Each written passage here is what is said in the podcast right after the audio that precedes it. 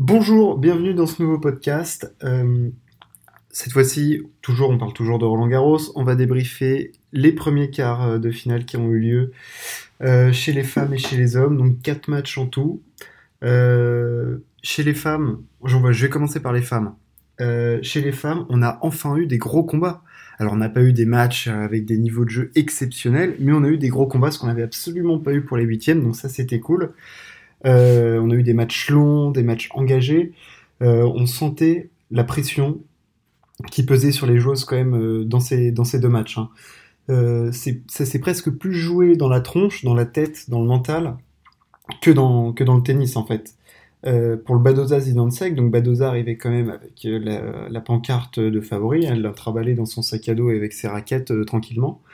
Euh, mais c'est Zidansek qui l'emporte, 7-5, 4-6, 8-6 au troisième, euh, sur un ultime break sur le service de Badosa. Euh, il y a eu énormément de retournements dans ce match, puisque donc Zidansek, enfin c'est d'abord Badosa qui a l'avantage dans le premier set, elle finit par le perdre. Ensuite, c'est Zidansek qui a l'avantage dans le deuxième, mais c'est Badosa qui le gagne. Ensuite, Badosa sur, sur sa lancée, break d'entrée dans le troisième, Zidansek. Euh, avec sa puissance, sa maîtrise de la terre battue. On le voyait avec son, elle essayait de faire le jeu avec son coup droit, mais je trouvais que ça manquait un peu de, variation, quoi. C'était vraiment, euh, je tape, je tape, et puis euh, elle, a fait des fautes, hein. c'est elle qui a fait le jeu, clairement. et elle finit par craquer, au final, sans service à 8-6 après un match, un match long. je pense qu'elle doit être déçue parce qu'il y avait vraiment une opportunité de faire mieux dans ce match. Euh, pour, euh, pour elle. Mais euh, Zidansek a été, a été parfaite, elle l'a fait complètement déjouer. en glissant des petites des balles un peu différentes, en apportant un peu plus de variété que, que Badoza qui était vraiment je frappe, coup droit, revers, j'essaye de faire mal, j'essaye de faire mal, sans essayer de trouver une autre solution. Donc premier gros combat. C'était un match sympa quand même parce que mais on voyait que enfin je sais plus combien il y a eu de break dans ce match mais c'était c'était assez énorme quand même euh, on sentait toute la pression qu'il y avait. Enfin, c'était c'était assez fou. Euh, ouais, c'est ça. En tout, il y a eu 15 breaks. Donc c'est énorme, 15 breaks. Euh, c'est colossal.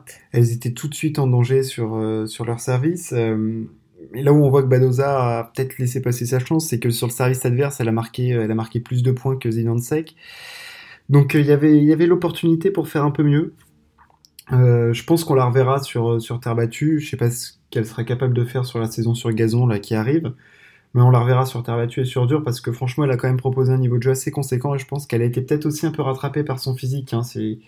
Elle avait enchaîné, je l'avais dit, elle a enchaîné plein de matchs en 3-7 et là elle perd en 3-7, 8-6 au troisième après des, des, manches très accrochées. Donc je pense que l'influx physique et nerveux, faut pas oublier aussi la, la pression que, que tu as dans ce genre de match, parce que c'est premier rendez-vous comme ça, quart de finale, tu arrives avec une chape de plomb, euh, en plus d'avoir la pancarte euh, de favori euh, dans ton sac, donc c'était compliqué. Le deuxième match, euh, Pavluchenkova-Ribakina, là pareil, gros combat, victoire de Pavluchenkova, 6-7, 6-2, 9-7. Encore, encore un troisième set décisif de folie. Euh, premier set très très accroché, on s'est dit que ça allait être le tournant du match. C'est Ribakina qui l'emporte. Euh, mais ensuite Pavluchenkova se reprend. Euh, moi je pensais que Pavluchenkova était vraiment favorite hein, sur ce match. Et le premier set, ça m'a fait un peu peur parce qu'elle elle apportait pas du tout ce qu'elle faisait depuis le début du, tournoi. elle faisait que, que frapper, mais après elle a commencé à, à, apporter plus de variété. Il faut pas oublier que les deux joueuses, elles se connaissent super bien, hein, donc euh, la kazakh et, la russe, euh, parce qu'elles jouent ensemble en double.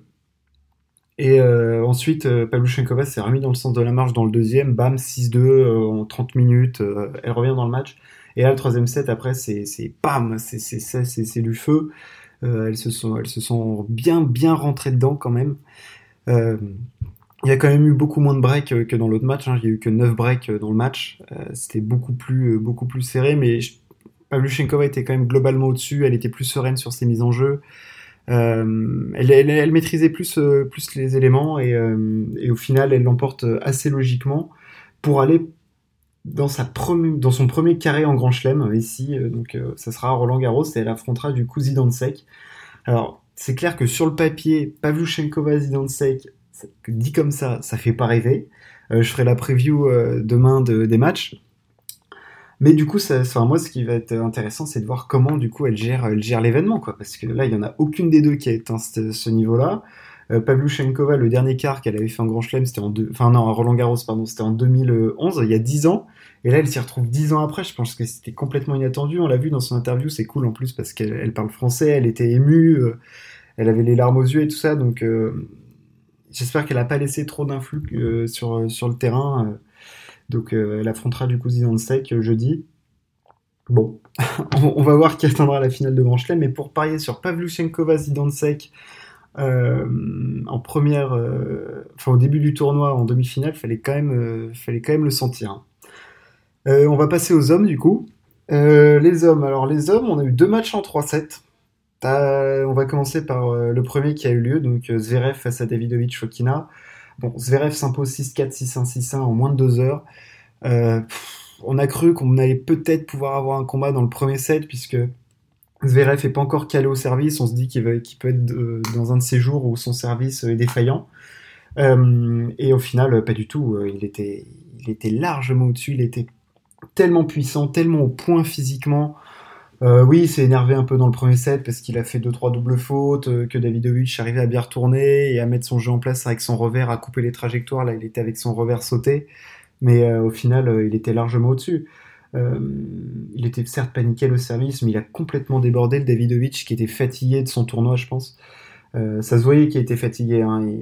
Il, est sorti à la fin du deuxième set pour essayer de retrouver, de lui- enfin, pas, une nouvelle énergie. Je sais pas ce qu'il allait chercher dans le vestiaire. Euh, peut-être lâcher une prière. euh, Enfin, il a peut-être fait un tour à Lourdes, euh, je sais pas, pour, un miracle, mais c'était trop compliqué. C'était trop dur. Il a fait un parcours magnifique. Ce qui est sûr, c'est que Davidovic, on le reverra. On le reverra peut-être euh, pas à Wimbledon, mais à Roland Garros, c'est sûr, et sur d'autres tournois sur dur, parce que le gamin, il a que 22 ans. Il joue bien en ce moment, il a un niveau de jeu moyen qui est largement au-dessus de son classement, qui est 45e mondial. Il doit jouer euh, top, euh, top 20 euh, en ce moment, euh, Davidovic. Donc euh, on va le revoir. Il était très très déçu de ne pas être en mesure de, défendre ses chances, mais franchement, il n'a pas à rougir de son parcours. Le 5-7 face à Rude, il est énorme. Après, il fait 4-7 casse-pied face à Delbonis. Où... Ah ouais, bah tu t'en laisses, laisses de la gomme, hein, ça c'est sûr. Donc euh, bon, voilà. Et Zverev, par contre, euh, hyper impressionnant, Alexander Zverev. Franchement, là, on sent qu'il est en mission. Et puis, dans les interviews, dans ce qu'il dit et tout ça, on sent qu'il est programmé pour aller loin. Il savait qu'il arrivait avec de la confiance. Alors, il se fait peur au premier tour face à Haute, euh, où il peut gagner un 5-7 ava- après avoir perdu les deux premiers. Mais globalement, il savait qu'il arrivait avec de la confiance, avec un tennis en place. Le physique est parfait. Là, il, il arrive en demi, il va affronter Tsitsipas, du coup, hein, je vais y venir. Ah, ça, va être, euh, ça va être intéressant de, voir ce match parce que, en dehors de Rafa, c'est ceux qui font la meilleure saison sur, euh, terre battue, Zverev et Tsitsipas. Donc, Et puis, euh, on sait que dans son combat de la next gen, euh, c'est toujours important de marquer son territoire. Et là, ils sont dans une partie de tableau où il n'y a pas les, vieux, hein, les, dinosaures. Donc, euh, il faut absolument qu'il y en ait un qui prenne le dessus. Et ça va être intéressant de voir qui va prendre le dessus, du coup. On passe du coup à Tsitsipas, hein, du coup, qui lui a battu son, son pire ennemi, Danil Medvedev, en 3-7, 6-3, 7-6, 7-5. Alors, contrairement à Zverev Davidovic, là, il y a des choses à dire dans ce match quand même, parce qu'il y a eu plusieurs, euh, il y a eu plusieurs matchs dans le match. Euh, le premier set, complètement à sens unique. 6-3 Tsitsipas, je sais même pas si ça fait 30 minutes de jeu. Euh, il est parfait. Au service, alors c'est simple, Medvedev, qui d'habitude est très fort au retour, arrive pas à remettre une première balle de Tsitsipas. Il a 83% de réussite derrière sa première, le, grec. Ah bah là, il lui a fait une salade complète au service. Hein. Feta, tomate, salade. Là, il y avait tout. Euh, deuxième set, on se dit, ça entame pareil. On se dit, wow là là, euh, ça va être la purge. En plus, il n'y a pas de public. Ça va être compliqué. Puis là, rébellion de Daniel, on le voyait, il était concentré, il avait le regard, il n'avait pas envie de se faire marcher dessus, hein, parce que je, l'ai déjà dit, mais je le répète, les deux peuvent pas se blairer. Donc, euh, non, il fallait pas que je me fasse éclater. Le mec se remet mentalement dans le truc. Euh, il débreak, il revient à 3-3, il passe devant 4-3. Comment il fait ça? Eh ben, il a changé un peu, il s'est fait, il s'est fait violence. Il est venu au filet, il est allé glisser des amortis, les amortis de revers de Medvedev sur ce match, un délice. Il en a fait en extension pour casser le rythme, il les a déposés toujours droit devant lui. C'était magnifique. Puis après, il est monté au filet plusieurs fois euh, claquer des volets euh, et tout pour couper les échanges et tout ça. On a vu que ça, ça a bien marché. Hein. Ça a tellement bien marché qu'à 5-4 pour lui dans le deuxième set, il a deux balles de 7. Et là, et là, et là, il merde. Il merde. Il fait notamment un retour faute sur seconde balle de Tsitsipas, euh, enfin sur son verre. Logiquement, ça, ça, ça, doit aller dans le cours. Et il, il le fait pas. Euh, tie break du coup et Là, c'est Tsitsipas qui domine le tie-break et là, il y a 6-3-7-6 et puis on se dit que il, va, il, va, dérouler Tsitsipas parce que là, là, on a senti toute la confiance de Tsitsipas, c'est-à-dire qu'à aucun moment il a douté. Il avait son jeu en place, il a, il a envoyé des ogifs pendant le match. Tsitsipas, coup droit revers, mais il a une confiance. Enfin, le coup droit de Tsitsipas, là, que ce soit long de ligne ou croisé dans le coup droit de Zverev, enfin de Medvedev, pardon, il y a eu des, il y a eu des trucs euh, hallucinants. Hein. Il y a eu certains points où il s'envoyait vraiment dans la gueule, où on voyait qu'après il soufflait pour, pour euh, pas parce qu'il était fatigué, mais parce que sur le moment c'était, euh, dur physiquement. il soufflait beaucoup. Non, ils se sont donnés, mais ils étaient tous les deux très très concentrés. On sentait que l'événement, ils le prenaient pas du tout, pas du tout à la légère. Donc là, on bascule à 2-7-0. Dans le troisième set, le début est assez curieux. Il y a quatre jeux de suite où euh, chacun des balles de break sur le service de l'autre. Et c'est Medvedev qui fait encore le, qui passe euh, devant, qui fait le break, qui mène 4-3. Et là, il fait un jeu de service absolument immonde, euh, où il le perd blanc. Euh, Tsitsipas revient, tout ça, 5-5, 6-5 Tsitsipas, et puis là, dans le dernier jeu de service, il mène 40-0 Medvedev, il envoie une espèce d'amorti foiré, 40-15, après il fait 2-3 fautes, et euh, balle de match Tsitsipas. Et là, euh, l'autre nous sort un service à la cuillère, donc moment d'autologie. Hein, je, pense que ça l'a saoulé. On le sait, euh, dans sa tête, il peut disjoncter assez rapidement. Je pense que ça l'a bien gavé de, de, de voir revenir à, enfin de, de devoir défendre une balle de match alors qu'il menait 40-0. Il a pété son câble, il fait un service à la cuillère tout pourri et après, enfin, Tsitsipas se régale. Euh, Medvedev qui nous a d'ailleurs gratifié de moments d'autologie dans ce match. Hein. C'est-à-dire qu'à un moment, il servait, il se fait un peu déconcentré parce qu'il y a un mec qui déplace un chariot euh, pendant le match, euh, tout ça. Et il envoie quand même à l'arbitre, c'est un tournoi futur où c'est Roland Garros. Hein, donc là, il se fout quand même à la fois bien de la gueule des organisateurs et, euh, de l'arbitre et de tout ça. Hein. Il, en met plein la gueule à tout le monde. Et puis, il en a rien à cirer, hein, Daniel. Hein. Il, s'en fout, il balance ça, ceux qui le pensent.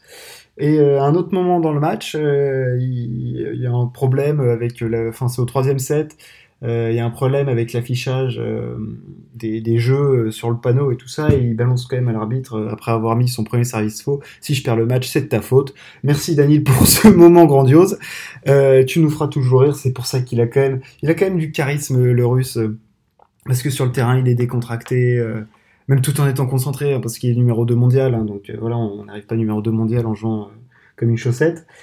Et euh, donc euh, franchement, il apporte de la fraîcheur et tout. Enfin, je veux dire, moi j'aime beaucoup euh, Medvedev. Je trouve qu'il a, a, quelque chose en plus. Donc passe passe, il a été euh, plus solide, plus régulier, concentré, son jeu est en place. Medvedev est revenu, mais parce qu'il s'est fait, il s'est fait mal. C'était contre nature, c'était pas son jeu de de venir au filet. Enfin, c'est pas son jeu de d'agresser. Lui, il est plutôt à défendre, à essayer de faire rater, à construire ses points. C'est un joueur d'échecs hein, sur un terrain Medvedev. Donc euh, là, on a Tsitsipas Zverev. Je pense que ça va être volcanique parce que là, ils ont deux jours de repos, puis ils sont jeunes, donc ils vont être à 100% physiquement. Ils vont s'envoyer dans la gueule. Je pense que ça va être violent. J'en ferai la, preview euh, vendredi matin. Et euh, voilà, on a eu des quarts bien chez les femmes, un chouillis décevant chez les hommes, bien que les deux derniers sets du Tsitsipas Medvedev soient de tout à fait bonne facture. Euh, on espère qu'aujourd'hui on aura des, beaux matchs euh, chez les filles avec euh, Coco Gauff. On a envie de la voir avancer avec, vers vers et puis Nadal Diego et Djokovic Djokovic Berrettini. On regarde tout ça et puis on se retrouve demain.